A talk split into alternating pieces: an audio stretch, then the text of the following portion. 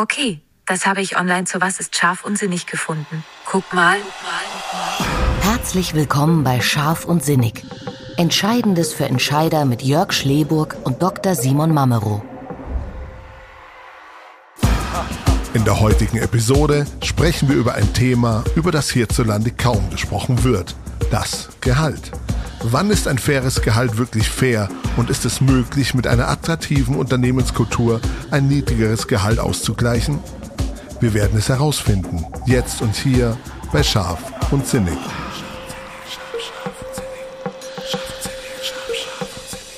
Einen wunderschönen guten Abend, Simon. Hallo Jörg. Simon, du weißt zuletzt in unserer ersten Episode unseres einzigartigen Podcasts Scharf und Sinnig haben wir über ein sehr präsentes, über ein vielleicht sogar gehyptes Thema gesprochen, und zwar über die Komfortzone. Ja. Kurzer Hinweis für diejenigen, die die erste Episode noch nicht gehört haben, bitte reinhören, sehr spannend, weil wir auch mal Wege aufzeigen, dass es durchaus Sinn machen kann, nicht die Komfortzone zu verlassen. Aber dafür reinhören, sehr spannend, macht Spaß. Heute haben wir ein Thema, das überhaupt kein Hype-Thema ist. Also ganz im Gegenteil. Eigentlich ein Thema, über das wir gar nicht sprechen dürften, über das wir gar nicht sprechen sollten, was teilweise sogar in Arbeitsverträgen verboten wird, und das sagt wird, darüber zu sprechen, über ein Tabuthema, das sich Gehalt nennt. Und ich muss ehrlich sein, ich habe in der Vergangenheit auch nicht so wahnsinnig häufig über das Gehalt mit meinen Kollegen gesprochen. Ich habe mich da auch mal so ein bisschen bedeckt gehalten habe vielleicht keine Ahnung, das irgendwie verklausuliert oder eine, vielleicht eine Richtung mal vorgegeben.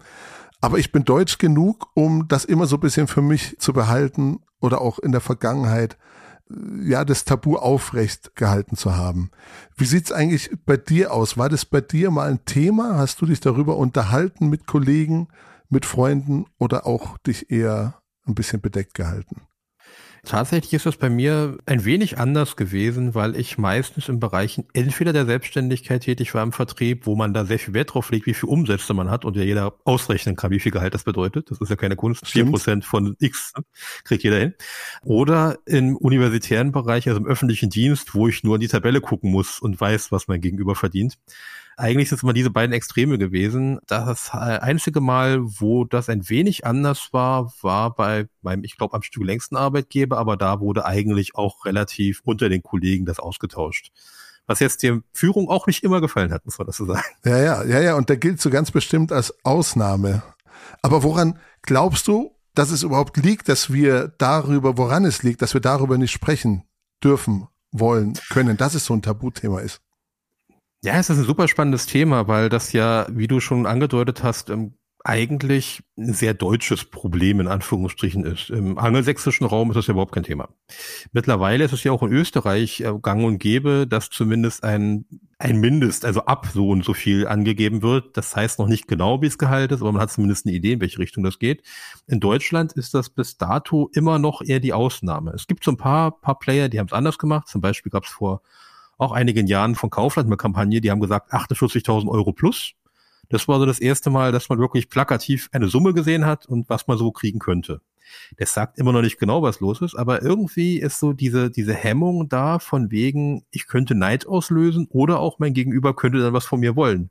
Der denkt dann vielleicht, ich bin reich. Ja, ja. Ich habe den Eindruck, in Deutschland ist es, wenn man doch bei anderen denkt, okay, der gibt vielleicht zu viel an, ist es bei uns, oh, bloß nicht zu viel angeben. Man könnte ja denken, Ja, ja, es Keine geht in beide Richtungen. Also entweder ist es vielleicht peinlich, weil man nicht so viel verdient, oder mhm. man gilt vielleicht genau als zu reich, weil man vielleicht verhältnismäßig viel verdient. Wobei viel ja auch relativ ist. Also viel in, in welchem Vergleich, in welchem Verhältnis. Ne? Also zu meinem Kollegen ja. in dem, im Unternehmen, im Vergleich zum Markt, im Vergleich zu meinem Nachbarn, zu meiner Frau, zu meinem Bruder, zu meiner Schwester. Was ist denn auch viel? Ne? Was ist ein hohes Gehalt? Ja, es ist ja auch, auch, auch hoch emotional aufgeladen, muss man sagen. Wenn ich überlege, werden ja auch die Managergehälter mit denen in den USA verglichen. Von wegen, das ja. wäre ja viel mehr und wir werden so bescheiden mit unseren Managergehältern. Auf der anderen Seite ist der Vergleich beispielsweise, man wird nur wenige, ähm, sage ich mal, Angestellte finden, die sich vergleichen mit den Gehältern in Rumänien oder Usbekistan. Da wird jetzt keiner sagen, also da möchte ich unbedingt hin, so finanziell betrachtet. Insofern sucht man sich schon immer auch die Rosinen raus, wo man hin will irgendwie ist es so ein Thema, wo man immer unzufrieden ist. Also bei den meisten zumindest.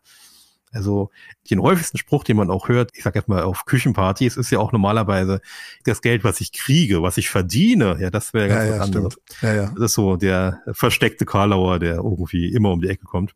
Ja. Und das, das zeigt schon so eine gewisse psychische Grundhaltung. Ja, aber zu dem, was ich verdient hätte oder verdient habe oder was angemessen wäre, das sind ja auch so die Floskeln, über die man relativ viel liest in Stellenanzeigen, angemessenes Gehalt oder faires Gehalt. Aber was ist ein faires Gehalt? Wann ist ein Gehalt fair? Wenn ich innerhalb des Unternehmens fair bezahle oder gleich bezahle, wenn ich marktgerecht bezahle, wenn ich bezahle und die Lebensunterhaltskosten meines Mitarbeiters berücksichtige. Was ist fair?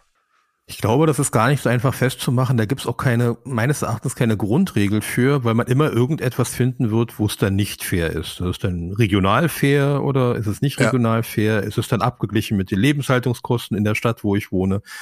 Schönstes Beispiel, sind die Münchner Lebenshaltungskosten vergleichbar mit Mecklenburg-Vorpommern? Eher nicht, aber an der Stelle würde jetzt keiner sagen, das ist doch okay, wenn ich 20.000 Euro weniger verdiene. Das wäre dann meistens nicht der Rückschluss, den man daraus zieht.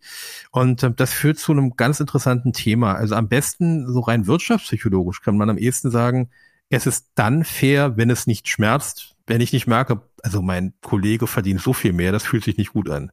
Oder in meiner Branche verdiene ich so wenig, also da kann ich kaum mit klar.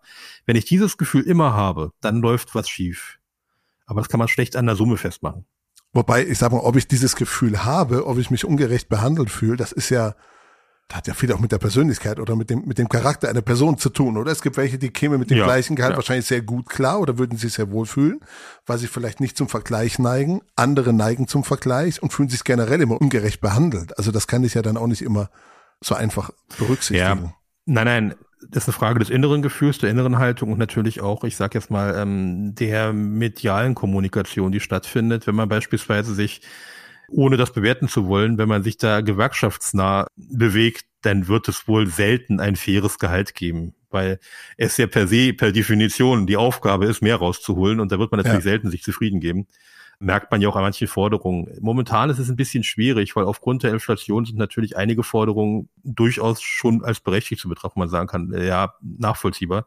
Wenn die Teuerung von 10 Prozent ist, dann erscheinen jetzt 7 Prozent mehr Gehalt nicht so viel, also so im Verhältnis gesehen. Aber die DHL mit 15 Prozent, also da hat Verdi mal einen rausgehauen, sagen wir das mal so. Mal gucken, wie das weitergeht. Ja. Ich finde ja generell, also wie damit auch unternehmensseitig umgegangen wird, so ein bisschen gestrig. Ne? Also wir wissen ja, schon tausendmal gehört, wir befinden uns nicht mehr in einem Arbeitgebermarkt, sondern in einem Arbeitnehmermarkt. Und im Arbeitgebermarkt fand ich es noch okay zu sagen, wir sagen dir nicht, was du verdienst, du musst uns sagen, was du gerne hättest und dann schauen wir mal, ob das für uns irgendwie okay geht. So. Mhm. Es hat sich aber noch nicht geändert. Und laut Stepstone ist das Gehalt, der Lohn, eines der wichtigsten Punkte bei der Jobsuche. So, also wenn ich Mhm. doch weiß, dass sich Mitarbeiter oder potenzielle Mitarbeiter einfach verbessern wollen, wenn ich weiß, dass es ein schwieriges Thema ist für beide Seiten, auch in Bewerbungs-, Kennenlernen, Gesprächen etc., dann könnte ich doch Ja. proaktiv damit rausgehen. Und das passiert aber nicht. Das ist im unteren Prozentbereich, im einstelligen unteren Prozentbereich das Unternehmen tatsächlich das Gehalt oder zumindest eine Gehaltsspanne, wie du schon erzählt hast, in Österreich angeben. Mhm. Es ist eine ganz spannende Geschichte. Ähm, diese wirkliche Existenz des Arbeitnehmermarktes in, ich sag mal, gewerblichen und im Fachkräftebereich, die haben wir ja noch nicht so lange. Das ist ja eher ein neueres Phänomen der letzten zwei, drei Jahre. Davor gab's, wurde davon immer erzählt, aber es gab's nicht real bis dato, dass wirklich Aufträge weggebrochen werden, weil keiner da ist. Das Ja. ist neueren Datums. Ähm, jetzt haben wir das und da muss man sich natürlich erstmal einspielen. Das Problem ist natürlich, dass ein Gehalt ein harter Faktor ist. Wenn ich sage, ich habe ein tolles Team, ich habe eine große Kultur und das mag auch durchaus etwas sein, was anzieht. Ich habe beispielsweise auch einen großen Namen. Dann sind das Sachen, die, die muss man fühlen, die muss man sehen, die reagieren auf jeden anders. Wenn ich ein Gehalt habe, habe ich ein fixes, wirklich ein Datum. Da steht die Summe. Ja. 40.000 Euro, 32.000 Euro, 70, was auch immer, die steht da. Ja. Das bedeutet aber, wenn ich die nach draußen schreibe, dann gehe ich natürlich so eine Art Kreislauf ein. Weil ich biete 70. Derjenige, der den gleichen haben will, bietet 72. Der nächste bietet 74. Und da habe ich so eine ganz komische Spirale, die zum Problem wird. Wir haben das, deswegen komme ich da drauf, wir haben das tatsächlich vor einigen Jahren schon einmal gehabt im top-juristischen Bereich, mhm. wo sich diese Spirale begann zu drehen und einmal was ursprünglich diese Summe ab 100.000 Euro Einstellungsgehalt. Das galt so als, hm, also als ein Burner. Und dann drehte sich das weiter. Das drehte sich weiter auf 105, 110 und so weiter. Und ähm, im Münchner Bereich war es tatsächlich am Ende so, dass sich das auf 145, 150.000 Euro im Jahr einpegelte und man sich fragen musste, wie soll das erwirtschaftet werden von der Person? Also du, du meinst, dass quasi Wettbewerber von dir das ja auch mitkriegen und quasi das ja. als Möglichkeit sehen, äh, noch attraktiver zu werden, indem dass sie einfach ein, zwei, drei, 5.000 Euro oder was drauflegen. Genau, und wenn nur das das Kriterium wäre, dann wären natürlich kleinere Arbeitgeber relativ schnell aus dem Markt gedrängt. Weil sagen wir mal, ich habe fünf Mitarbeiter und ich zahle solche Gehälter ja. und ich habe zwei davon, die krank sind, dann habe ich ein Problem als kleinerer Arbeitgeber. Ja, ja, absolut. Weil wenn ich das quasi dann weitertragen muss über mehrere Monate und Jahre, na, uh, wow, also das muss ich ja nur meine anderen Mitarbeiter verteilen, das wird spannend. Es ist natürlich in ganz großen Konstrukten auch nicht unproblematisch, aber es ist einfacher zu handeln. Man kann das halt über die große Masse von 5000 Mitarbeitern anders verteilen als bei fünf. Und insofern ist das eine nicht ganz einfache Spirale, wenn man das halt nur an diesem vermeintlichen Hardfact festmacht. Wobei das ist jetzt eher die kritische oder die negative Seite, wie es mir ja. vielleicht sogar schaden könnte. Aber ich glaube unterm Strich, dass eigentlich das Positive auch in dem Fall ein bisschen überwiegt. Also da gibt's ja auch wieder Studien zu. Also selbst Trendens sagt, bei Gehaltsangabe würden sich 70 Prozent eher auf eine Stelle bewerben als ohne Gehaltsangabe. Und da geht's noch nicht ja. mal mehr um die Höhe, sondern einfach nur um eine sehr, sehr klare Aussage, da und da stehen wir. Vor allem, wenn ich die weibliche Zielgruppe erreichen möchte. Wir Männer übertreiben ja immer eher ein bisschen. Ne? Also wir geben nicht das Wunschgehalt an, sondern eher vielleicht das Zielgehalt, da wo wir irgendwann mal hin möchten und vielleicht noch ein bisschen was drüber. Bei Frauen, die geben eher, ich sage jetzt mal so ein bisschen das Wunschgehalt, sind aber ein bisschen noch eigentlich eher drunter in der Argumentation oder in dem, was sie erreichen wollen. Ich könnte also denjenigen, den ich so wahnsinnig gern darüber sprechen, schon die Tür öffnen und sagen, pass auf, du brauchst gar nicht so großartig diskutieren, das bekommst du mindestens von uns. Oder in der Spanne bewegen wir uns. Ja, das Wort mindestens ist hier das Problem, weil das ist ja in Österreich auch die Realität. Ja. Du hattest, du hast die Mindestangabe und egal was wir diskutieren, meines Erachtens wird es so oder so dazu kommen, dass man sich dazu positionieren muss. Also das ist ähnlich wie mit dem Remote-Arbeiten. Man wird das definitiv nicht mehr aus den Köpfen rauskriegen. Man muss sich irgendwie positionieren. Wenn man jetzt sagt, äh, meinetwegen als Alleinstellungsmerkmal, wir geben es aber nicht an, du musst mit uns verhandeln, das wäre auch ein Alleinstellungsmerkmal, aber man wird gar nicht drum herum kommen, dass das äh, quasi der Fall ist. Und mittlerweile sind die Angaben bei den entsprechenden, du hast es vorhin schon erwähnt, bei Stepstones auch schon ziemlich genau, welches Gehalt ja. man so erwarten ja. kann man hat ja Möglichkeiten, an diese Information ranzukommen. Und insofern ist das so ein bisschen gestrig, das zu diskutieren, ob man es denn tut oder nicht, sondern die Frage ist, wie tut man es am besten? Also wenn man da eh was tun muss an der Stelle. Und das führt dann zu diesem Problem mit dem, ja, es gibt Personen, die das nicht mögen. Das ist beim weiblichen Geschlecht stärker ausgeprägt, muss man ganz klar sagen, dass gerade auch Gehaltsverhandlungen nicht besonders beliebt sind. Mhm. Aber das Wort mindestens ist hier natürlich das Problem. Weil ich sage erst mal so, als ein kompetitiver Mitarbeiter, der rausholen will, was ich rausholen kann, wenn da steht 50.000 äh, Euro mindestens, dann würde ich mir natürlich beispielsweise als ein kompetitiv denkender Mensch sagen, na, dann mal gucken, ob 70 in Ordnung gehen. Ja, klar. Das ist ja, ja dann im Prinzip nur wieder so ein Level, mit dem ich beginne. Na, die von dir genannten würden sich benachteiligt fühlen, weil die würden diese Diskussion nicht starten und landen am Ende des Tages wieder bei 20.000 Euro weniger. Weil sie gesagt haben, Angebot angenommen. Also an der Stelle. Das heißt, das Problem kriegen wir damit nicht gelöst. Das kriegt man tatsächlich nur im öffentlichen Dienst gelöst mit einer exakten Tabelle, wo auch ja. drin steht, zwei Jahre später habe ich die Gehaltserhöhung. Das kann ich bis in meinem Lebensende durchziehen, da weiß ich genau, was los ist. Da geht das. Aber sonst wird man einfach darum nicht herumkommen. Und man muss eben auch argumentieren, warum ist das Gehalt hier so oder so. Beispielsweise sind auch viele bereit zu sagen, okay, ich habe ein niedriges Gehalt, dafür habe ich einen Arbeitsort. Du musst eben nicht an drei verschiedenen Städten in einer Woche arbeiten. Ja. Ich frage mich gerade, was Unternehmen davon abhält, die Gehälter transparent zu machen. Glaubst du, es täten sich Abgründe auf, wenn man jetzt auf einmal hergehen würde, ein Traditionsunternehmen seit, keine Ahnung, vielleicht 100 Jahren schon am Markt und haben sich erst im Laufe der Zeit vielleicht mal Gedanken über Gehaltsstrukturen etc. gemacht. Meinst du, das hindert Unternehmen daran, das so komplett offen zu stellen? Weil sie vielleicht neuen Mitarbeitern mehr bezahlen als vielleicht altgedienten? weil jetzt einfach Angebot und Nachfrage, es gibt weniger Angebot in Anführungszeichen mhm. an potenziellen Mitarbeitern, deswegen müssen wir denen einfach ein bisschen mehr bezahlen? Ich glaube, ähm, die Lösung für diese Fragestellung hast du eingangs kurz erwähnt und die ist die Fairness-Debatte. Wenn ich meine Gehälter wirklich offenlege, dann muss ich natürlich auch klären, oder müsste ich zumindest bereit sein zu erklären, warum die denn so sind, wie sie sind. Wenn es da Unterschiede gibt, muss ich erklären, warum das so ist. Und dann kann die Fairness-Debatte erstmal an Fahrt aufnehmen. Ich glaube aber nur, Frage, nur es zu erklären reicht wahrscheinlich nicht. Ne? Also ich müsste wahrscheinlich auch Anpassungen vornehmen.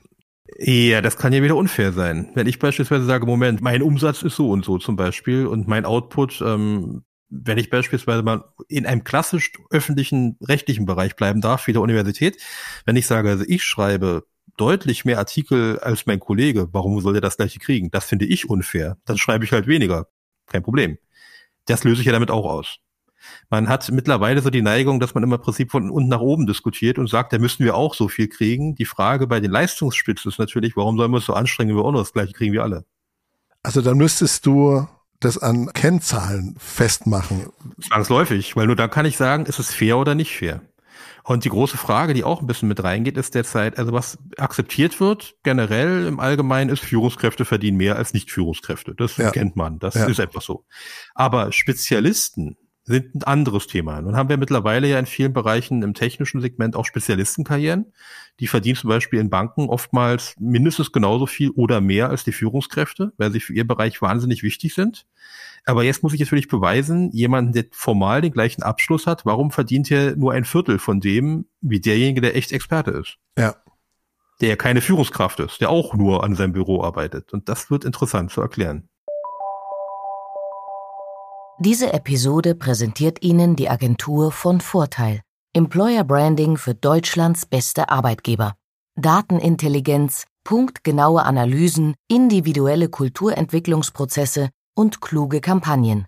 Das lässt Sie verlässlich planen und als Arbeitgeber strahlen. Interessant werden vermutlich auch, ich meine, das hättest du vorhin auch schon mal angesprochen, die regionalen Unterschiede.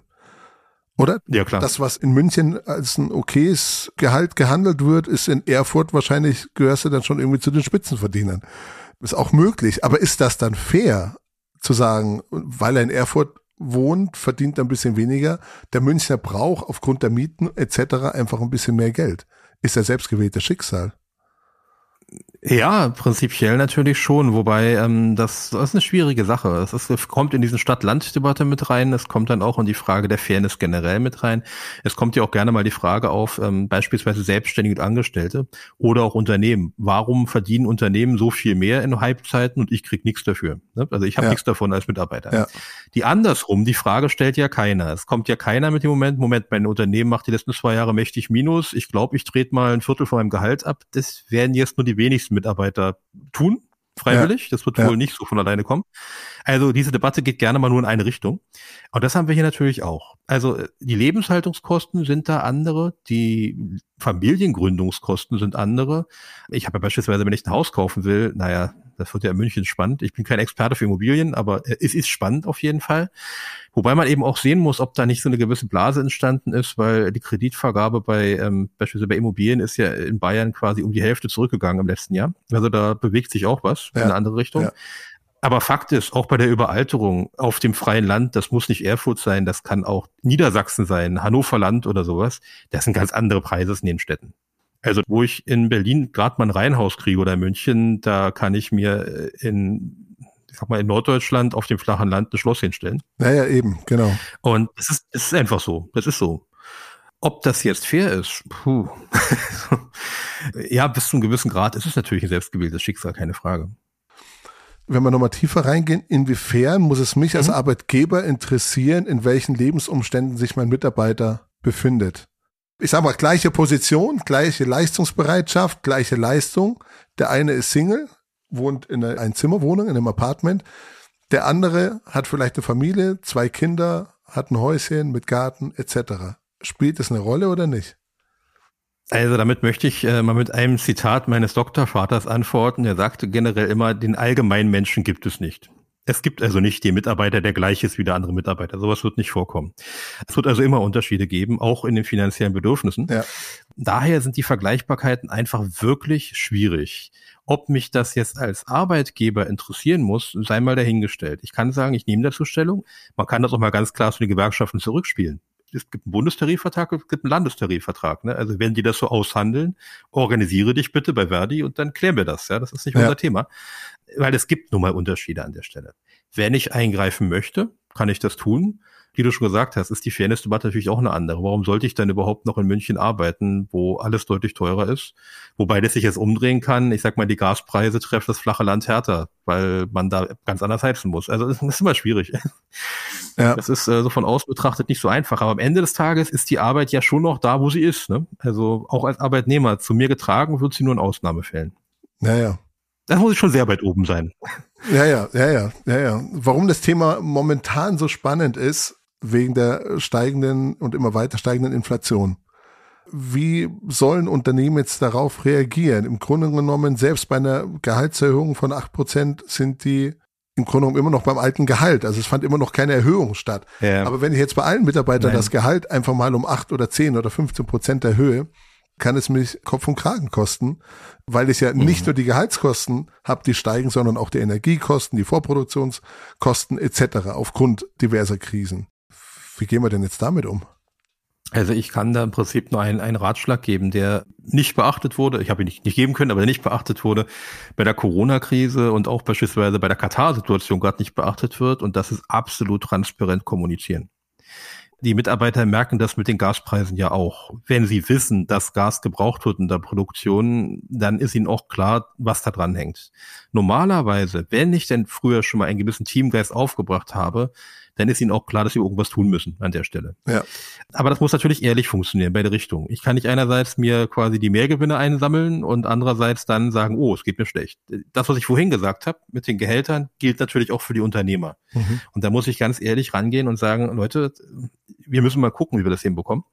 Meine Strukturen an der Stelle eben kommunizieren, weil es bei einigen Unternehmen natürlich mit diesen Personalkostensteigerungen existenziell ist, steht außer Frage in der Volkswirtschaft nennen wir das im Prinzip diese sonst gleichen Bedingungen und die haben wir halt gerade nicht. Das, was da in Inflation passiert, ist ja nicht normal. Das ist nicht das, was die letzten 50 Jahre passiert ist. Jetzt können die vorher genannten Führungskräfte vielleicht die Energiekosten, die privat zu tragenden Energiekosten noch irgendwie wuppen. So. Aber mhm. der gewerbliche Mitarbeiter tut sich da schon ein bisschen schwerer, oder? Wenn die Gasrechnung auf einmal nicht mehr bei 300 Euro oder bei 100 Euro, sondern vielleicht bei 800 Euro liegt. Also muss ich ja reagieren. Also ich glaube, nur mit warmen Worten wird's da tatsächlich ein bisschen schwierig. Ja, das äh, ist ein Problem, was wir jetzt alle die letzten, ich fast schon Jahrzehnte hm, quasi nicht gerne gemacht haben und man muss sich da bis zu einem gewissen Grad auch ehrlich machen. Bestimmte Dinge sind eventuell gerade nicht machbar.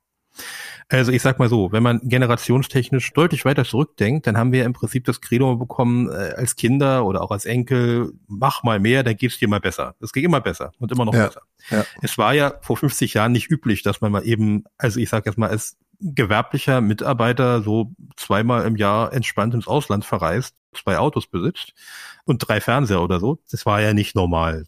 Das wäre, sage ich mal, vor 50 Jahren, wenn überhaupt, das Leben eines Arztes gewesen oder so. Also irgendwas in diesem Segment, aber nicht das Normale. Es kann sein, natürlich, wenn das mit den Preisen weitergeht, dass diese Form von Leben erstmal schwierig wird. Muss man ganz klar sagen. Und auch da wäre es besser, das ehrlich zu formulieren und zu sagen, mal gucken, wie wir das hinbekommen. Denn, ähm, tja, das, das ist teilweise sowohl was die Demografie angeht, als auch den Personalmangel, als auch diese Fragestellung, wo kriegen wir sehr günstig Sachen her, erster Anfang. Ja, absolut. Das wird uns noch intensiver beschäftigen. Ja. Ja, es ist ja immer die Rede davon, dass wir eben mitten im Fachkräftemangel sind, aber wir sind ja nicht mittendrin, sondern wir sind ja ganz am Anfang, ganz am Anfang. Bleibt also spannend zu beobachten, was so passieren wird. Unter anderem gibt es ja die Prognose, dass in 2023 durchschnittlich die Gehälter auch nochmal um fünf Prozent steigen werden. Die Frage ist, die ich mir ja auch stelle, was machen denn tatsächlich Unternehmen, die, du hast es vorhin schon mal angesprochen, aber da einfach nicht mitziehen können, die da einfach nicht mitgehen können? Kann man Gehalt kompensieren über Benefits, über Kultur, über mehr Freizeitausgleich, über mehr Urlaub. Was, was ist möglich? Was, was können wir kleinen mittelständischen Unternehmen in die Hand geben oder an die Hand geben, um das zu kompensieren? Gute Frage. Was gibt man? Also erstmal, die Kultur spielt eine große Rolle. Das merken wir auch, wenn wir in den Unternehmen sind und mit den Mitarbeitern sprechen. Es ist in vielen Fällen schon so, dass auch die Aussage war, also ich würde daneben an schon 100, 200 Euro mehr Monat verdienen, will ich aber gar nicht. Hier ist es schön.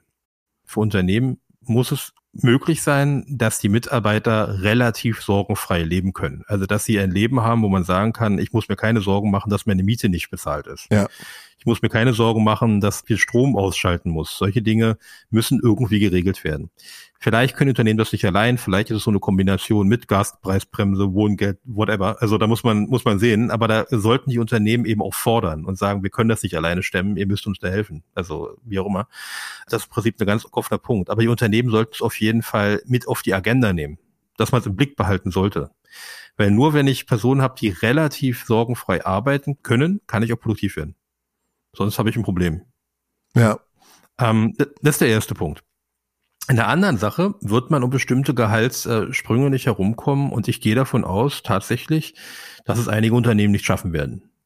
Sehen wir ja jetzt schon. Also wenn man quasi jetzt schlechte Vorzeichen hat, dann kann das durchaus sein, dass eine Betriebsaufgabe ansteht. Ja. Also ich glaube, dass wir eine nächste realwirtschaftliche ähm, ich will jetzt nicht sagen Pleitenwelle, aber dass wir auch Aufgaben haben, nicht unbedingt eine Pleite, dass man sagt, okay, das macht keinen Sinn mehr. Es kann ja auch, ähm, kann ja auch eine, quasi gerade im Familienbetrieb, wenn ich auch das Thema habe, beispielsweise Übergabe an die Kinder.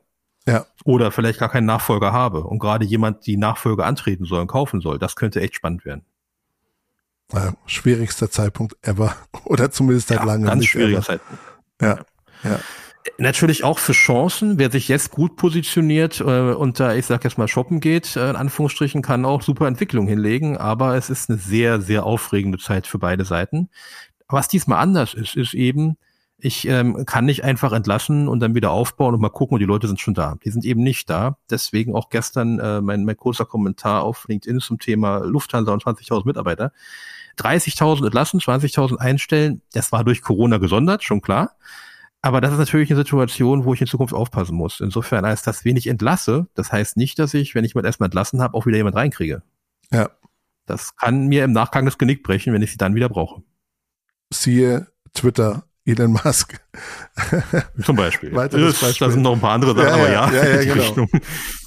Also ich sag mal so, bei Twitter und ähm, eben auch bei den Personen, die bei Meta äh, entlassen werden, also die werden jetzt mittelfristig keine Schwierigkeiten haben, weltweit neue Jobs zu finden. Die werden schon was finden. Erstmal. Die wird er nicht zurückkriegen, sollte er wie sie wieder brauchen. Weil wir gerade bei, bei Meta oder bei Twitter sind, inwieweit spielt denn für den deutschen Markt die internationale Konkurrenz eine Rolle? Konnte man ja früher sagen, weniger, außer sie haben vielleicht in Deutschland auch noch mhm. ein paar Standorte, aber durch Homeoffice, mobiles Arbeiten. Ja, da müssen wir segmentieren, worum es jetzt geht. Ähm, das ist ein sehr, sehr schwieriges Thema, weil äh, wir haben natürlich verschiedene äh, Bereiche, in denen gearbeitet wird. Wenn ich jetzt den Bereich der IT nehme, ihr sagt der Hochforschung, da haben wir ganz klar Wettbewerb eben auch mit den USA man kann in die USA gehen. Ich, ich werde ja teilweise auch geheiert und äh, kriege auch den Umzug bezahlt ab einem gewissen Level. Das ist durchaus möglich. Da ist der Bereich international, vor allem weil dieses Klientel auch mindestens, mindestens noch Englisch spricht, wenn nicht noch eine dritte Sprache. Das ist da normal. Also ja, wäre ja. der schon relativ international. Corona hat jetzt dafür gesorgt, dass äh, die USA und äh, Großbritannien so ein bisschen an Glamour verloren haben, weil sich gezeigt hat, wie es mit dem Gesundheitssystem so ist. Und das ist nicht das Schlechteste, ist eine Krankenversicherung zu haben. Also das ist schwierig. Da hat sich ein bisschen was gedreht an der Stelle, aber dieser Markt ist international. Gleiches gilt bei Marketing-Experten, bei CEOs oder so. Ja, das ist, äh, das ist klar. Das ist relativ, ähm, relativ international aufgestellt. Interessant ist natürlich die Sache, wie ist es mit den, mit den Fachkräften im naturwissenschaftlich-technischen Bereich? Da haben wir auch den asiatischen Bereich, wo wir zum Beispiel mit China konkurrieren. Mhm. Wo wir aber eher als Deutschland ein Zuwanderungsland sind, es gibt nur wenige, die nach Taiwan auswandern würden. Also die Richtung geht eher so rum, wenn man denn will. Ja. Und dann haben wir den gewerblichen Markt. Da haben wir eher so ein europäisches Thema, äh, wo wir zum Beispiel äh, Rumänien, äh, Gesamtosteuropa haben, wobei das natürlich auch wieder eine interessante Thematik ist und wobei auch durch die Fluchtbewegung da jetzt wahnsinnig viel los ist. Also ich sage erstmal, IT-Arbeitsmarkt ist natürlich beispielsweise auch in Bewegung, haben wir auch von einigen großen Unternehmen gehört, durch die potenziellen ja, Arbeitskräfte aus der Ukraine oder Russland von der anderen Seite.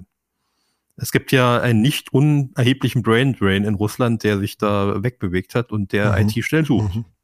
Wir kommen langsam zum Ende. Ich zwinge dich zu zwei sehr, sehr kurzen Antworten. Gehalt transparent machen innerhalb der Organisation, ja oder nein? Deine Empfehlung? Ja. Kann ich. Ähm, Aber, ja. Kann ich Gehalt durch Kultur kompensieren? Ja, Komma, wenn es so hoch ist, dass es nicht schmerzt. Ja, ja, ja, sehr guter Punkt. Wenn es einfach so schlecht ist, dass ich davon nicht leben kann, dann nicht. Nein, also das ist. Dann ganz zum Schluss etwas, was mir aufgefallen ist. In Gehalt steckt Halt, steckt vielleicht Halten drin. Mitarbeiter wollen ja immer gebunden oder gehalten werden. Das ist nie in meinem Sinne. Ich habe da eine leicht andere Einstellung zu. Aber hat es damit was zu tun? Kommt es vielleicht auch irgendwo daher? Festhalten, gehalten werden? Hast du da eine Idee? Da tue ich mich jetzt schwer. Mein erstes Gefühl sagt, ich glaube nicht. ist, ähm, ich sage jetzt mal so, da, da bin ich doch tatsächlich zu sehr Wissenschaftler, um zu sagen, also die, die Ethnologie, die kenne ich nicht. da bin ich jetzt vorsichtig. Da kann man schnell falsch laufen, aber ich sag mal, es wäre ein Trugschluss, weil das Gehalt hält nicht. Halten wird eher die Kultur. Das Gehalt erleichtert den Einstieg. Aber wenn ich erstmal drin bin, wandern die allerwenigsten wegen etwas mehr Gehalt sofort ab.